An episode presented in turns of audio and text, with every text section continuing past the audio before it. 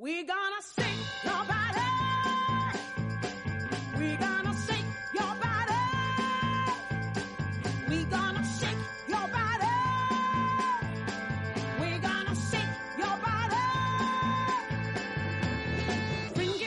Bienvenidos al podcast de la AEG, el podcast oficial de la Asociación Española de Gastroenterología. Queremos que este sea nuestro punto de encuentro, donde aprovecharemos para repasar la literatura con los propios autores y le daremos una vuelta de tuerca a las publicaciones.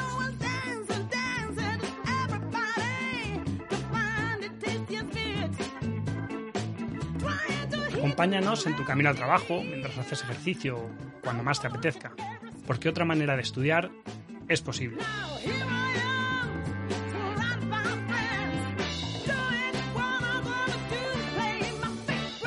Soy Luis Hernández y os haré de guía en este viaje. ¡Empezamos!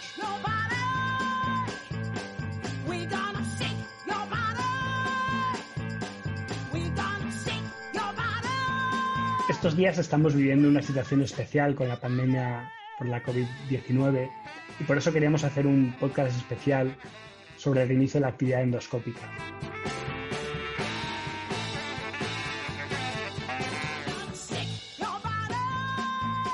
Un podcast a cuatro para hablar sobre el documento de posicionamiento de la EGE y de la SED para el reinicio de la actividad endoscópica tras la fase pico de la pandemia de COVID-19. Gonna shake your body. Esperamos que os guste.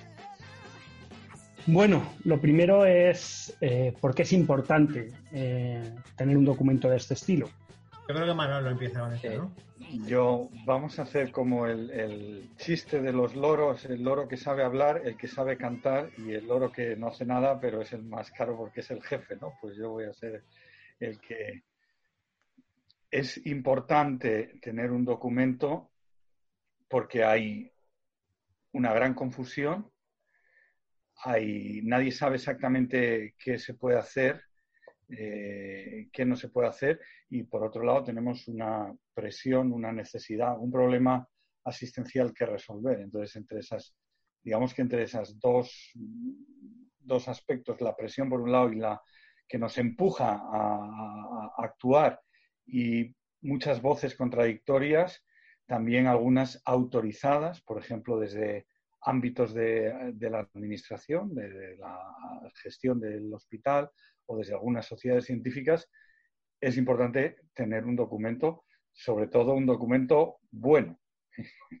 y entonces yo ya por no, por no acaparar y por no, por no seguir hablando, pues ya podemos debatir qué características o qué cualidades hacen des- del documento de la EG y de la SED un documento bueno, que yo creo que lo es, pero, pero esos, esos son los... ¿Por qué es importante tener un documento? Yo creo que es por estos dos motivos. Muy bien. El documento es, es un documento bastante extenso, con muchas recomendaciones. Eh, sí que me parece muy importante eh, dejar, a mí me queda muy claro que a pesar de que tiene muchas recomendaciones y que, recomendaciones y que, que puede de primera chocar un poco, sí que tiene el, el diagrama de flujo que aparece prácticamente al principio del, del- documento, sí que me parece muy claro.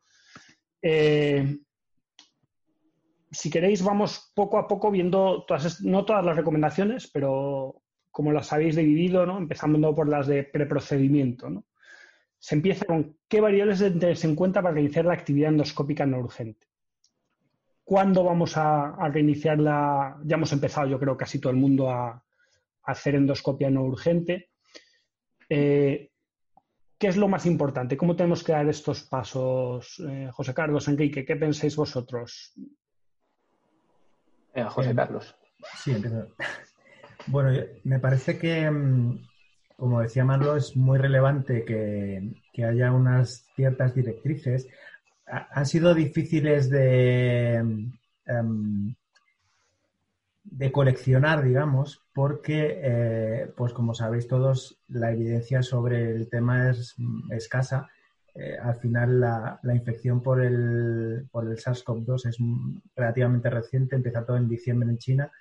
Y, y lo cierto es que evidencia científica ha habido muy poca y la mayor parte de la evidencia ha empezado a aparecer cuando empieza a afectar a Occidente, eh, con lo que países asiáticos parece que se comportan de otra manera diferente o no teníamos esa información. probablemente más lo segundo. Em, claro, todo esto nos llevó a revisarnos con detalle la, literatura, las recomendaciones de las organizaciones relevantes como del, del, CDC, eh, del Centro Europeo también para control de enfermedades, etcétera. Y mm, claro, guías como la británica que estaban empezando a, aparecer y mm, efectivamente nos dimos cuenta que todo el mundo estaba poniendo mucho hincapié en aquel momento en qué exploraciones había que hacer cuando prácticamente estábamos en la parte más eh, aguda del pico de la pandemia, pero todavía no había mucho sobre eh, lo que había que hacer después de esa, de esa fase. Y nos parecía que era algo que merecía la pena tener en cuenta porque en poquito tiempo eh, casi todos los hospitales se iban a encontrar con, en esa tesitura. De manera que nos planteamos varias vertientes. Una era la de la priorización de las, de las pruebas. Como decía antes Manolo, nos encontrábamos con centros de gran volumen, con 1.500, 2.000 o más procedimientos que íbamos a dejar de hacer. Y, además teníamos que eh, cuando comenzáramos a hacer aquellos procedimientos que, se habían dejado de hacer, darle seguridad tanto a los pacientes eh, como a los médicos que iban a hacer los procedimientos.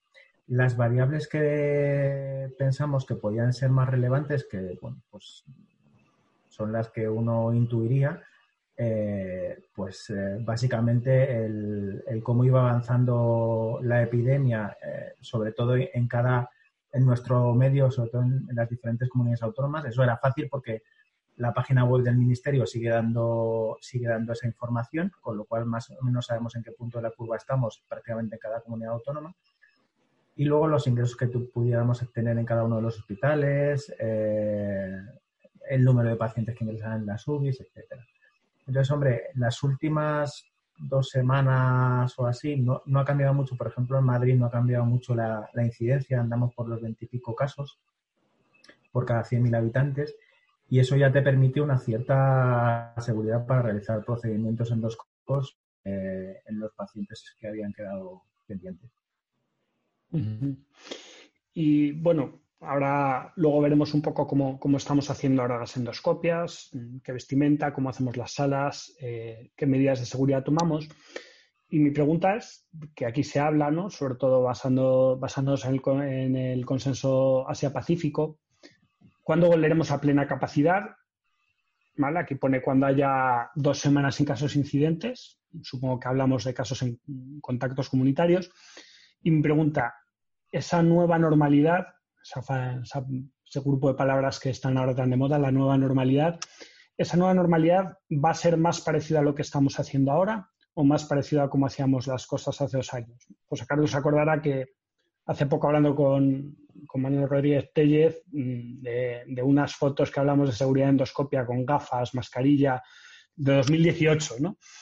Mm, vamos a, a partir de ahora todos a hacer endoscopia con gafas, mascarillas, batas, mm, cuando esto todo se normalice o volveremos a hacer las endoscopias como las hacíamos antes? ¿Qué opináis? Enrique, ¿tú qué opinas? si quieres también eh, me gustaría comentar una cosa que se puede poner antes en el podcast y es que si bien es verdad que el documento es extenso, hemos intentado que si uno se lee la tabla 1 y la figura 1, yo creo que, se hace una idea eh, bastante sintética de, o bastante aproximada del mensaje que se quiere transmitir. También hay otra, otra versión cápsula o versión resumida del documento que, si no estoy equivocado, está disponible en la página web de la EGE y en la, página web de la SED, que son, está condensado en 33 puntos de, dos líneas, una, dos o tres líneas. Eh, en concreto son 16 recomendaciones antes de la endoscopia 10 durante la endoscopia y 7 después de la endoscopia. Entonces, además de las figuras y de las tablas, es otra forma. O sea que, eh, y, luego toda la evidencia bibliográfica y metodológica que le da solidez y que hace que este documento no solo esté bien presentado, que sea claro, que sea útil, sino que es veraz, con la limitación de los datos, es, es lo que le da utilidad y lo que hace la publicación completa. Te devuelvo, te devuelvo la, la, la palabra. Nada. Y luego también incidir eh, en ese aspecto, y yo creo que en el COVID, quizá también por la situación excepcional que hemos vivido, toda la metodología científica rigurosa que hemos seguido durante décadas, durante dos o tres meses, veíamos que se, se aparcaba, no sé si aparcaba de lado, pero sí quizá éramos menos eh, rigurosos con ella. Y en este documento, mm, si bien gran parte de la evidencia es indirecta, sí que hemos intentado sustentar en la literatura disponible todas y cada una de las recomendaciones. Y respecto a, tu segunda pregunta, Luis, yo creo que probablemente la nueva realidad endoscópica o el cómo hacer endoscopia eh, se va a parecer más en el futuro a lo que estamos haciendo ahora, a medio incluso largo plazo, que lo que hacíamos antes. Y en esto, tal y como se comenta en el documento, eh, también una editorial muy interesante en el gastrointestinal endoscopy que nos, nos, plantea la cuestión si realmente es tan nuevo todo esto que estamos diciendo de los EPIs, eh, ya que ya teníamos datos previos que nos decían que en las endoscopias nos saltaban una cantidad de inóculos infectivos nada desdeñable. Y este artículo es de hace más de un año. Ya nos decían que probablemente deberíamos llevar una mascarilla quirúrgica. Ya nos decían que teníamos que cubrirnos los brazos eh, como mínimo para hacer una endoscopia.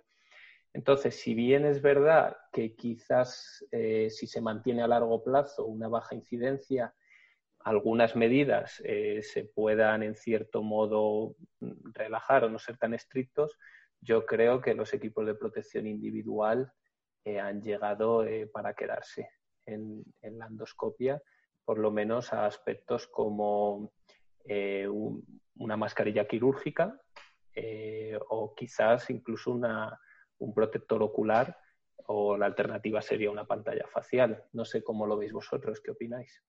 Yo la pregunta la hacía principalmente porque esta es una discusión que hemos tenido, yo creo que a, a partir de, de, ese artículo que comentas, que la tuvimos en Twitter hace, pues yo creo que fue 2018. Lo sacó Manolo hace un par de semanas y, y, yo estoy de acuerdo. Yo sí que uso gafas y mascarillas de hace un par de años por lo menos, quizás algo más, y creo que es una cosa que, que, que sí, que sí que quería que, que, lo dijerais los expertos para que, para que todo el mundo luego me haga caso cuando lo diga yo. Eh, si seguimos un poquito con el documento, eh, una de las cosas que, que, se comentan es la labor de cribado de peticiones previo a la endoscopia. ¿no? Evidentemente, mm, yo trabajo en un sitio pequeño, pero los que trabajáis en, en hospitales con un volumen gigante de, endoscopias, sí que se ha hecho una cosa esencial, se habla de, de, de los, eh, todos los estudios que ha habido, ¿no? sobre todo con, con EPAGE, ¿no? con, el, con, el, europeo, con, con este programa europeo de, de, indicación de endoscopia. Y quiero que me gustaría que, que nos contarais un poquito, ¿no? O sea, mm, qué facilidad encontráis, si podéis ver algún problema a nivel legal. Yo el mayor problema que veo es que al final una petición es un papel en el que se dice unas cosas, no es un paciente que tienes delante. ¿Y qué es lo que hacéis con las peticiones que se deniegan? ¿no? Imagino que las denegaciones, nosotros las denegaciones son casi todo seguimientos mal indicados, que son los más fáciles de, de, hacer, ¿no? Seguimiento endoscopia, tú miras, no cumple criterios, pues eso es muy fácil, ¿no? No depende de cómo está o no está un paciente. ¿Cómo lo estáis haciendo y qué opináis sobre todo eso a nivel, a nivel legal, ¿no? que es quizás la parte que puede dar un poco más de miedo a la hora de, de manejar este volumen tan grande que tenemos de, en cuanto a esta lista de espera, que además nos está costando llevar adelante haciendo menos exploraciones por, por lista, ¿no? Si os parece, eh, comienzo con el asunto este. Eh, totalmente de acuerdo contigo en que es un tema muy complejo, por lo que fundamentalmente comentas. Y es que la mayor parte de los médicos, eh, o una parte relevante de los médicos, cuando hacemos las peticiones, pues lo hacemos rápido en la consulta con otros eh, múltiples pacientes esperando para ser el siguiente en servicio. Y entonces eso hace que eh, cuando solicitamos pruebas diagnósticas, sean de endoscopias o de cualquier otro tipo, muchas veces no, eh, indiquemos toda la información que sería la, la- la más relevante o lo más importante para tomar esa decisión. El asunto es que, eh, claro, nos hemos visto en una situación tan difícil y compleja que no nos ha llevado a, a otra cosa que no haya sido em, pues tener eh, que echar mano de lo que tenemos disponible, que es el, motivo de la petición. ¿Cómo lo hemos hecho? En nuestro centro concretamente, aparte de fijarnos unas eh, tablas de priorizaciones, pues en función de lo que fuera más probable que eh, requiriera una atención más inmediata. Básicamente, lo que supongo que se, han hecho, se ha hecho en todos los centros es intentar que los pacientes con alta sospecha de cáncer no estén eh, semanas sin hacer esos procedimientos.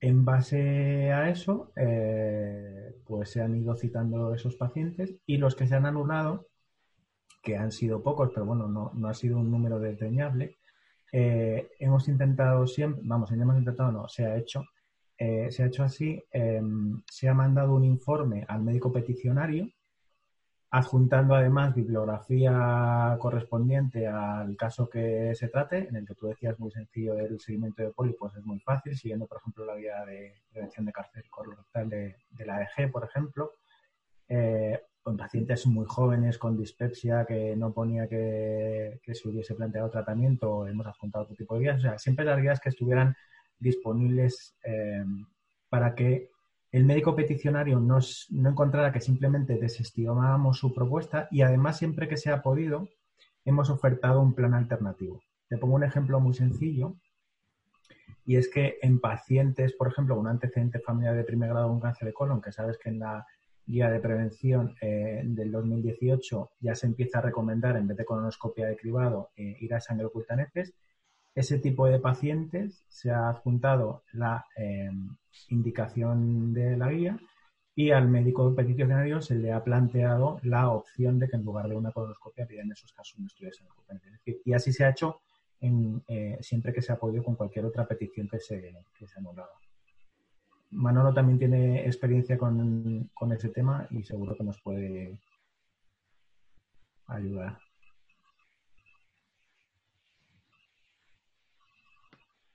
Ahora, perdón, que estaba silenciado, me había silenciado para no. Digo que en general, en la mayoría de los hospitales partimos de un nivel alto de indicación de endoscopia. Es decir, que eh, nosotros para un área de 200.000 habitantes estamos haciendo 10.000 endoscopias. Si quitamos las que son de fuera, que son unas 2.000 de otros hospitales. Entonces, eh, y hace solo 15 años estábamos haciendo 8.000 endoscopias, 7.000 endoscopias y hace 20 años estábamos haciendo 3.000. Entonces, mm, hay margen para recortar. Nosotros hemos denegado eh, un 30% de las peticiones que hemos anulado y hemos priorizado en tres grupos, las que pacientes con alta sospecha de patología orgánica, esas para hacer en el plazo de dos meses, pacientes sin sospecha de organicidad para hacer antes de fin de año y pacientes con endoscopia previa y seguimiento para hacer sin EDIE eh, cuando se pueda, es decir, están en lista de espera. Eh, todo esto requiere tiempo, tiempo de médicos, requiere tener unas bases de datos donde documentes la existencia de una endoscopia previa y con qué calidad, y donde puedas ir, aunque no tengas el volante de petición, puedes saber si el paciente tiene una anemia o tiene un diagnóstico, como hemos visto, por ejemplo, de una enfermedad neoplásica diseminada y se le está pidiendo una colonoscopia dentro de un programa de cribado, porque hay errores de ese tipo. Es decir, que, eh, pero también requiere recursos administrativos. Es decir, toda esta información que se hace por protocolo y de forma reglada y estandarizada, no solo se comunica al médico peticionario, como ha dicho José Carlos, en nuestro caso también la dejamos colgada en la historia clínica electrónica, de modo que, eh, y, de acuerdo con, con, con, un informe, con una fecha. Luego, por último, muy importante, como también decía José Carlos, es difícil en un volante o en, incluso en una historia clínica electrónica captar todos los matices, siempre damos por así decir, derecho a réplica, es decir, que el médico al que se le ha denegado una petición de endoscopia pueda decir, no, es que además este paciente pasa esto. Les damos una dirección de correo electrónico a la que tanto los médicos de atención primaria como de atención um, especializada hospitalaria pueden acudir. Un dato curioso es que los especialistas de aparato digestivo no pedimos mejor la endoscopia que los médicos de atención primaria. Es decir, el porcentaje de exploraciones que hemos denegado, quizá porque los médicos de, con los médicos de atención primaria llevamos muchos años revisándoles las peticiones de colonoscopia, ahora hemos empezado con las de gastroscopia, y en, atención, en, los médicos de digestivo no las revisamos, nos hemos dado cuenta que nosotros también pedimos mal. O sea, que, y yo creo que esto es súper importante. Es decir, que a lo mejor veo aquí gente muy joven y hay algunos de, no voy a decir de vosotros, pero de mis residentes, por ejemplo, se han quedado escandalizados porque una hemorragia digestiva en la fase de pico de la pandemia la manejáramos sin endoscopia. Es decir, si no había eh, datos de gravedad, era una hemorragia autolimitada, ese paciente quedaba pendiente para, con indicación diagnóstica para después de la fase pico. Entonces, pero ¿cómo? ¿Es, tiene una hemorragia digestiva aguda y no hacemos una gastroscopia. Digo, sí, no pasa nada. ¿eh? Y lo mismo pasa con muchas otras indicaciones que nos hemos acostumbrado nosotros y hemos acostumbrado a los pacientes que necesitan una gastroscopia, necesitan una colonoscopia y el problema es que si no decimos que no a algunos médicos que piden endoscopia y algunos a lo mejor eh, es más fácil decir que no por eh, la indicación, por ejemplo, seguimiento del cáncer colorectal, al año, a los tres y a los cinco, y hay el hábito inveterado en, muchos cirujanos de pedir todos los años durante los primeros diez años.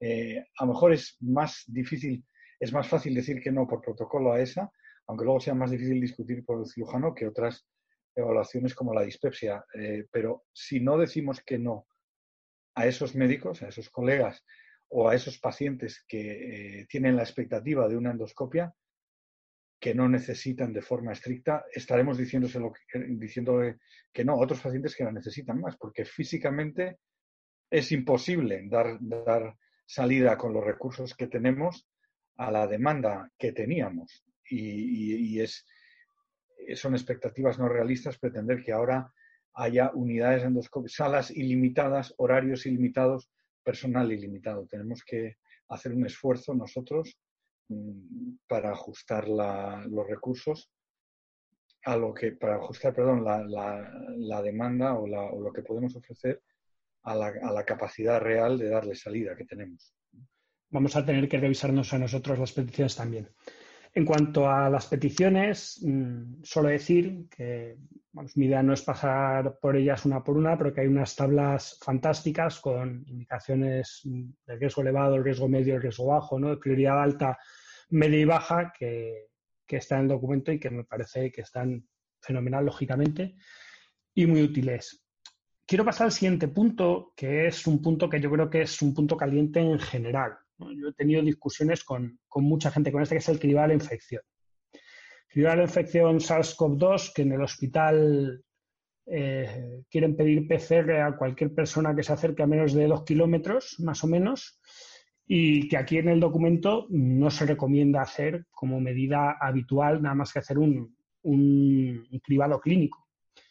¿Nos podéis explicar la importancia de los falsos negativos, de los falsos positivos, con la prevalencia que tenemos, porque creo que es importante, ¿no? En este sentido, dejar claro el, por qué se recomienda hacer cribado clínico y no hacer, no hacer PCRs a todo el mundo. Creo que me toca. bueno, pues em, lo cierto es que esto fue casi lo más difícil de definir del, eh, de todo el texto, porque lo cierto es que lo fácil era seguir las indicaciones de otras recomendaciones internacionales. Ya habían salido la guía Asia-Pacífico, acababa de salir la, británica. Y lo cierto es que cuando nos revisamos con detenimiento la evidencia sobre em, el diagnóstico de la infección, pues la PCR, eh, la sensibilidad eh, que estaba publicada era bastante mejorable. De manera que no solo es que era mejorable, sino que además era variable según eh, el periodo en el que se encontraba la infección. Y claro, eh, cuando más sensible es, es en el momento en el que el paciente tiene el pico, digamos, de síntomas más llamativo. De manera que la carga viral es más alta y casi siempre la PCR eh, pues suele ser suele darte el resultado que, que, tú esperas, ¿no? Un resultado positivo. El problema es que según va pasando la infección eh, en la cola del final de los síntomas, pues esa PCR puede darte valores muy heterogéneos mm, y de hecho así ha sido. Todos tenemos compañeros que han eh, acabado infectados por, el virus y que dejaban de tener síntomas, pero a pesar de ello las PCR les, salían, les seguían saliendo positivas. Eso parece eh, en los últimos artículos que se debe sobre todo a fragmentos del virus pero aún más importante es que antes de comenzar con los síntomas, la PCR también frecuentemente eh, da falsos negativos. Tiene una sensibilidad pobre porque probablemente la carga viral no es muy elevada, por no hablar de, por supuesto, eh, pues cómo se deben tomar las muestras, etcétera. Total que para ser el patrón oro para diagnosticar la infección es un patrón oro bastante eh, mejorable y discutible. Empezaron también a salir eh, todas las pruebas serológicas y pasaba una cosa, bueno, no digo similar, pero, pero que también tenía su importancia, y es que la serología empieza a ser positiva cuando de nuevo estás eh, prácticamente pasando la infección o ya la has pasado las semanas de superarla y, por supuesto, nadie tiene serología positiva cuando está en una fase presintomática. Y claro, pensamos que los pacientes que iban a llegar ambulantes cuando empezáramos a bajar eh, del pico de la curva, que es en la fase en la que estamos ahora, pues iba a ser raro que los pacientes ambulantes llegaran con un cuadro clínico florido. Eh, de manera ambulatoria casi nadie te iba a aparecer allí con tos, con fiebre, con la clínica típica de la infección. De manera que teníamos probablemente una, eh, una prueba diagnóstica que no iba a eh, comportarse todo lo bien que uno esperaría. Si a eso le sumas que nadie había hecho los cálculos eh, de los valores predictivos positivos y negativos de la, de la PCR, sino que como era la única prueba disponible, todos los médicos asumían que era lo mejor que podías ofrecer, pues teníamos la mezcla perfecta para un cierto para una cierta confusión. Em, cuando empiezas a bajar eh, la incidencia de infección, sucede como sucede con cualquier otra prueba diagnóstica, que en el fondo estás bajando la prevalencia en la población. Eso hace que prácticamente no tengas falsos negativos, es decir, es muy difícil que un paciente que tiene negativo una PCR a día de hoy sea un falso negativo, no es imposible, pero es muy raro. Pero el problema fundamental está en los falsos positivos. Cuando bajas la prevalencia, aumentan mucho los falsos positivos. Tanto que prácticamente con las em, incidencias que tenemos ahora en España, podríamos decir que casi la mitad de los pacientes serían falso positivos.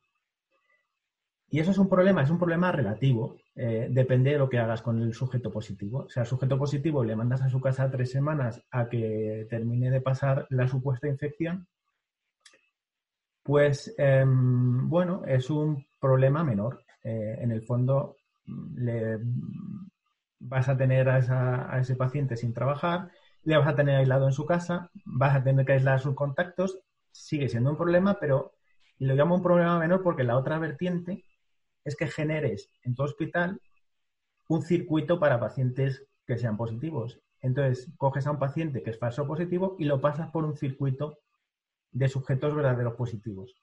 Con lo cual, un paciente que podría no estar infectado eh, acaba ganando papeletas para estar.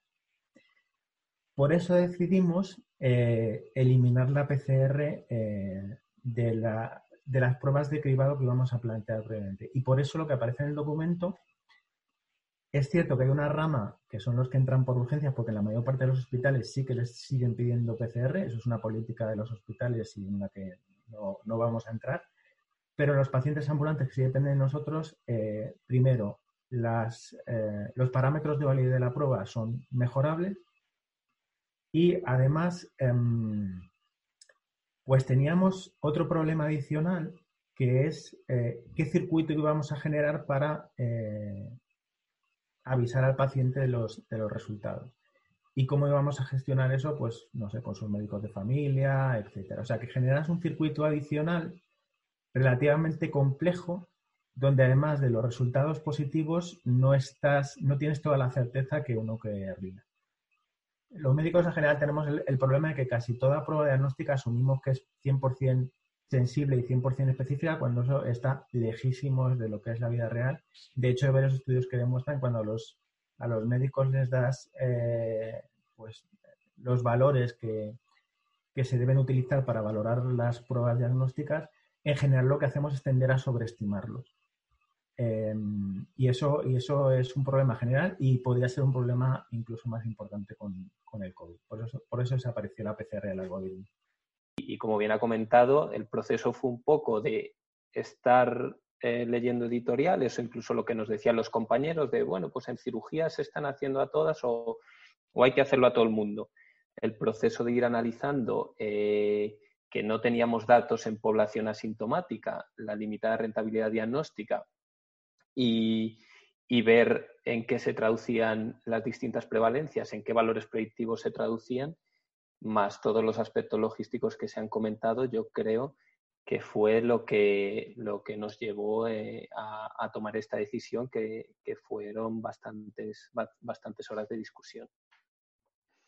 Muy bien, muchas gracias por, por explicar esta, este, este tema que yo creo es complejo y que es bastante controvertido, por decirnos pues, todas esas razones.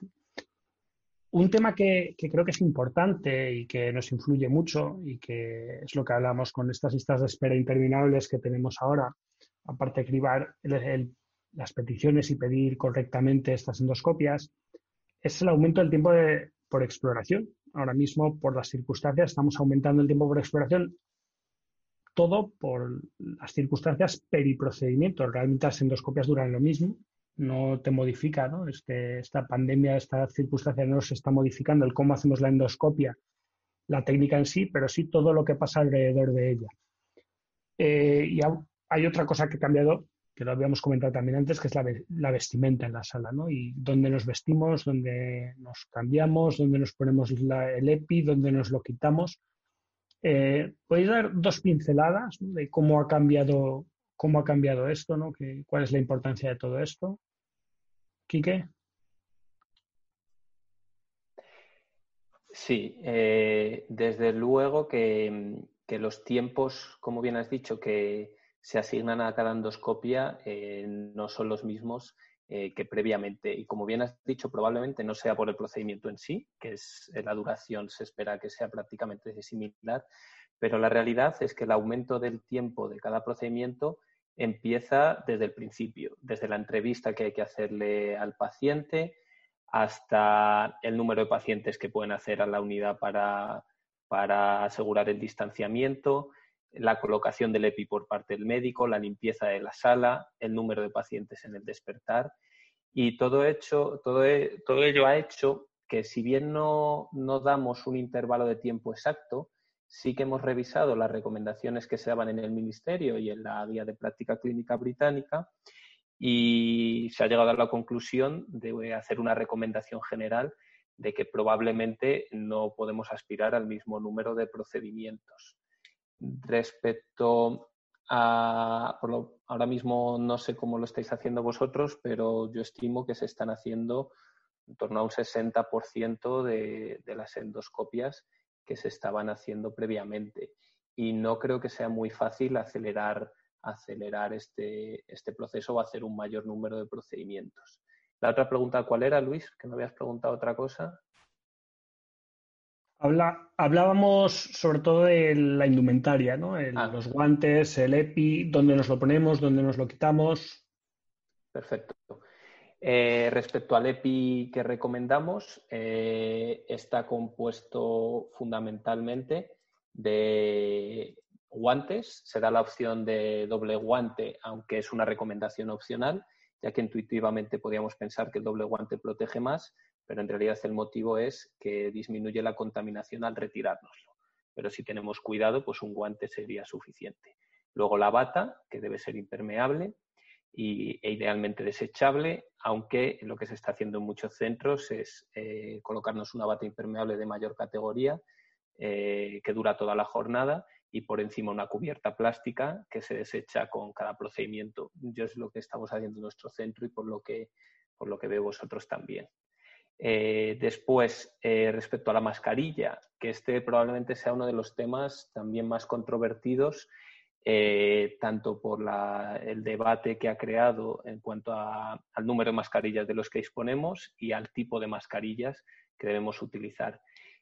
al revisar la evidencia, encontramos que los datos que había cuando hicimos el documento es que la mascarilla quirúrgica y un protector N95 ofrecían una, protección similar, a pesar de, que intuitivamente un N95 protege más. Se ha publicado hace 10 días un metaanálisis en el Lancet que sugiere que podría haber una, ligera mayor protección del N95, pero también está eh, cogido por los pelos. por lo tanto, en el documento lo que recomendamos es que eh, si está disponible, pues utilicemos un N95 y máxime si no tenemos un, modo eh, de cribar al paciente eh, que sea válido al 100%. Y si no está disponible el N95, lo mínimo que debemos exigir es una mascarilla quirúrgica para pacientes de bajo riesgo de infección y en un paciente que sepamos que tiene una infección sintomática, eh, ahí yo creo que no es opcional, sino que hay que exigir el N95. Respecto a otros aspectos del EPI, está la pantalla facial o un protector ocular. Cualquiera de las dos opciones son válidas. Y si usamos una, unas gafas, eh, hay que intentar que ofrezcan una protección hermética, aunque en general eh, esto es opinión de experto, no mía, sino de, de los expertos en EPIs es que utilicemos una pantalla facial si está disponible, ya que ofrece una cobertura mayor eh, de la cara y en muchas ocasiones, aunque esto es totalmente subjetivo, se tolera, se tolera mejor. Otro aspecto del EPI son eh, las zapatillas, eh, los zuecos, que era un aspecto que, que antes en endoscopia yo creo que no se le daba importancia y lo ideal es eh, que tengamos un, calzado impermeable y que no sea poroso, ya que muchos de los zuecos que se utilizan o que utilizábamos, por lo menos en mi hospital, eh, eran porosos y, era fácil que se contaminaran de, un vertido. Y el último punto es el gorro, que es tampoco creo que, haya mucha discusión en este aspecto. Lo ideal uno desechable o simplemente uno que aseguremos un, un lavado correcto. Y otra cosa importante respecto al EPI mm, no es solo de qué se compone, sino cómo ponérselo bien. Eh, hay que, eh, se ha demostrado que simplemente con, ver un vídeo, con unas instrucciones, eh, con unas imágenes, con que alguien nos explique cómo ponérselo, que estoy seguro que en todos los hospitales hay un esquema en la intranet o incluso en el CDC o en el Centro Europeo, mejoramos mucho su, utilidad. Y lo ideal es eh, ponérselo en una zona limpia y retirárselo en una zona que consideremos sucia. Si hay una sala para ello, eh, nos la quitamos ahí y si no, a la salida o a la puerta de la sala de endoscopia, retirarla ahí y lavarse las manos y todas las medidas que se detallan en el documento. Muy bien, muchas gracias. Creo que también es importante no solo ponérselo bien, sino quitárselo bien. Eh, hay una de, los puntos que se habla, es la protección de, los aerosoles. Al final, la endoscopia, tanto la gastroscopia como la colonoscopia van a producir aerosoles, mm, tanto la boca como las heces que pueden, que pueden contener el, virus. Me ha, hecho, me ha llamado la atención las gafas de oxigenoterapia, ¿no? la, importancia que al, meter presión con las gafas de oxigenoterapia es otra manera de, de producir aerosoles. Y, hay otro punto que, sí que quería preguntaros, ¿no? Es el, punto del mínimo personal en la sala. ¿Qué pasa con la formación? ¿Qué pasa con los residentes? ¿Tiene que haber un residente en la sala? ¿El, residente mm, hace la endoscopia solo y el adjunto mira desde fuera? cómo os lo estáis planteando, cómo lo estáis haciendo, cómo planteáis que se haga la formación en, en tiempos del COVID. Formación en tiempos del COVID. Manolo, José Carlos, o Manolo, o José Carlos. Yo creo que Manolo, esta es de Manolo. Está para Manolo. Si queréis, comentolo una cosa luego los aerosoles y esto que lo conteste. Contesta tú esto, Manolo. Claro, vale. No, los residentes tienen que venir, ¿eh? tienen, tienen que estar en la sala porque tienen que seguir formándose y encima ahora tienen el hándicap de que el número de procedimientos en el que, con el que se adiestran, hacen mano, pues es la mitad o el 60%, como ha dicho Quique, es decir, por todas estas limitaciones. Entonces, el- es decir, que, que tienen que estar ahí y también tienen que formarse en otros aspectos, no solo de hacer procedimientos, por ejemplo, este es un momento estupendo para formarse en las buenas indicaciones de endoscopia. El mejor endoscopista no es solo o únicamente eh, ni principalmente el, que es capaz de quitar el pólipo más grande o de llegar a ciego antes, sino el que sabe eh, cuando el procedimiento tiene un impacto clínico sobre el paciente. Pero tienen que estar en la sala y desde luego eh, no, no- no- están de más. Por otro lado, solamente es en las primeras 200 exploraciones que antiguamente pues eran prácticamente a 10 exploraciones diarias y 20 días de trabajo, prácticamente era un mes, ahora pueden ser eh, dos meses si el rendimiento fuera el del 100%, es decir, si no hubiera libranzas de guardia o procedimientos que no hace el residente, eh, es solamente cuando el adjunto está, por así decir, más cerca del residente, luego ya eh, está a, tiro de, a más del metro y medio, es, es decir, como no va a cambiar mucho eso de que el residente está y el adjunto está a una distancia física de seguridad. O sea que yo creo que esto, yo antes ahorraría, por ejemplo, en otros, otras personas que entran, a lo mejor entra a un médico a preguntar o a discutir un caso, entraban en la sala de endoscopias, a veces entraban, los cirujanos entraban de dos en dos, eso sí que es un personal, eh, o a lo mejor eh, representantes de la industria, eh, es decir, las unidades tienen que ser cerradas a todo el mundo, los acompañantes en la sala de espera, por ejemplo, nosotros a los pacientes ingresados, eh, los celadores de la unidad, por si alguna enfermera en alguna planta o alguien se despista, eh, saben que no puede venir ningún acompañante porque la sala de espera es para esos pacientes que vienen de la calle y que solo pueden traer un acompañante y que sí tienen. Es decir, todas estas medidas de no concentrar gente innecesaria están, tienen una prioridad mayor que lo de decir que el pobre residente no entre a la sala cuando es para ellos sí que eh, es muy importante y para el futuro de la endoscopia también lo es. Yo creo que lo de que los compañeros no entren mientras haces una prueba se podía quedar para después de la pandemia también. ¿eh? Es una cosa que, que para, para los futuros puede venirnos muy bien todavía. Y, y luego ya quedan pocos puntos. Eh, una de las cosas que sí que creo que es importante tocar es el manejo de las biopsias y las muestras que se toman durante la endoscopia, biopsias, biopsias, mm, muestras de tejidos de cualquier tipo que se toman en, en las pruebas endoscópicas, ¿cómo tenemos que hacer el manejo de estas muestras? José Carlos, por ejemplo. Esta de Tequique, fijo.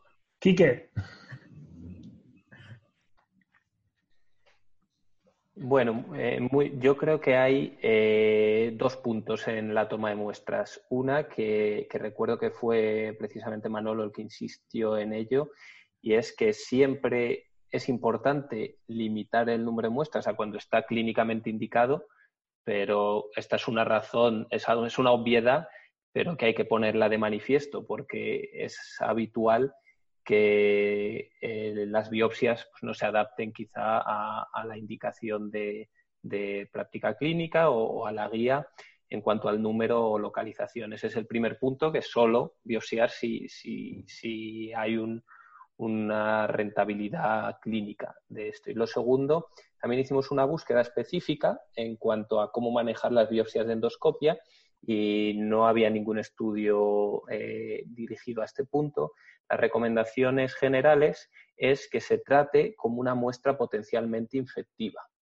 Eh, es decir, eh, sabemos que el virus no solo se han aislado fragmentos de ARN en las heces, sino que también se ha cultivado el virus vivo y también se, se han identificado porciones del virus en tracto digestivo superior.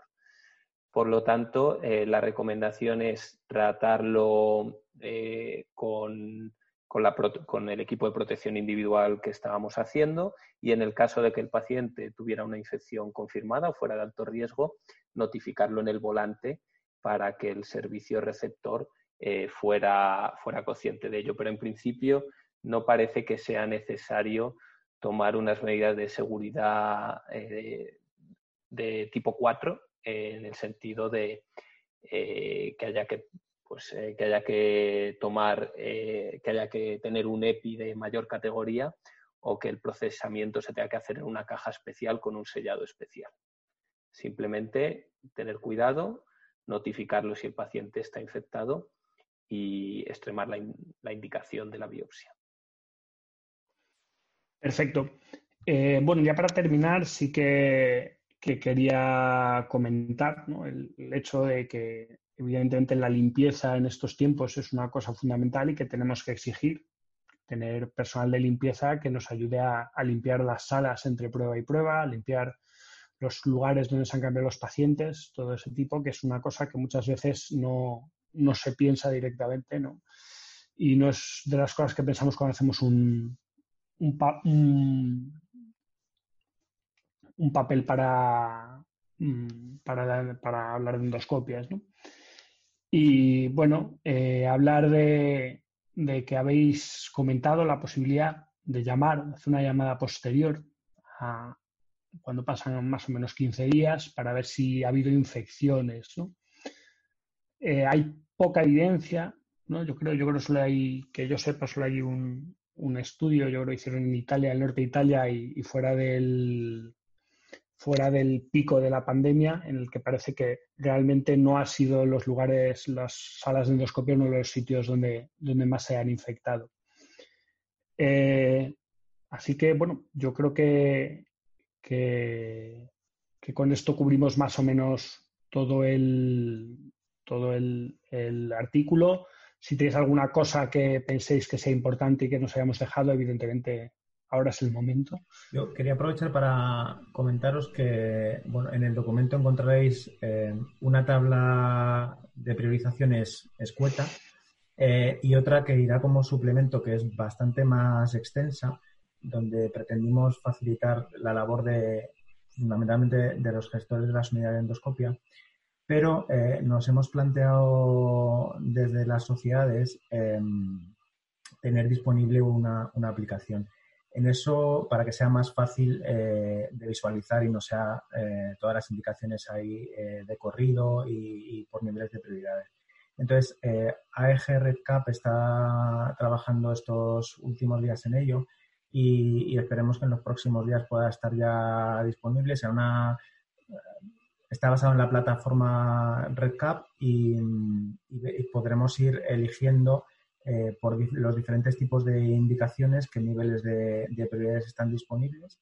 Eh, y eso esperemos que, facilite mucho más la, lectura y la, utilización de, todo ese listado más que, más que tablas así muy extensas. Eso un poco como promoción. Tal, tal y como lo planteas, mm, ¿crees que este tipo de priorizaciones se va a quedar? Yo no sé eh, cómo lo estarán haciendo en otros centros, pero sí que te digo que en el nuestro se ha quedado. Ya no te digo se va a quedar, te digo que se ha quedado. Eh, una parte importante del tiempo que ahora no utilizamos eh, porque estamos, por ejemplo, en la limpieza entre salas o justo antes de empezar los procedimientos, los estamos empleando en reevaluar las indicaciones, ya no de las endoscopias que hemos dejado sin hacer en la fase aguda del pico de la pandemia de COVID, sino en las peticiones que ya nos están entrando, en las nuevas peticiones. Entonces, sin duda, sí, o sea, la contestación, por lo menos desde mi punto de vista, es que vamos a estar después de esto mucho más encima de las indicaciones y que haremos probablemente eh, efectivamente un mayor, un menor número, perdón, de endoscopias, pero probablemente estarán un poquito mejor indicadas. La telemedicina llegando a la endoscopia antes del 5G. Bueno, pues si no tenéis nada más que decir, muchísimas gracias a los tres. Ha sido un placer hacer este podcast en tiempos de pandemia, un podcast un poquito diferente para una época un poquito diferente también. Muchísimas gracias a todos.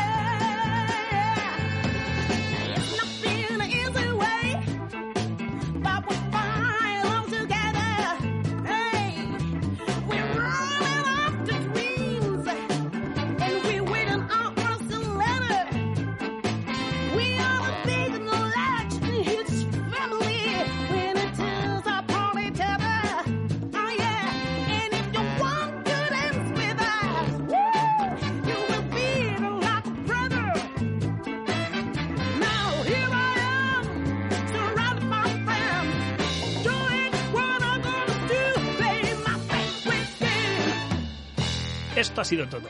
Esperemos que hayáis disfrutado y aprendido. Tanto el artículo original como el resto del material del que se ha hablado en el podcast estará enlazado en la descripción. Lo que estéis escuchando es Shake Your Body de Fridonia, de su disco Dignity and Freedom.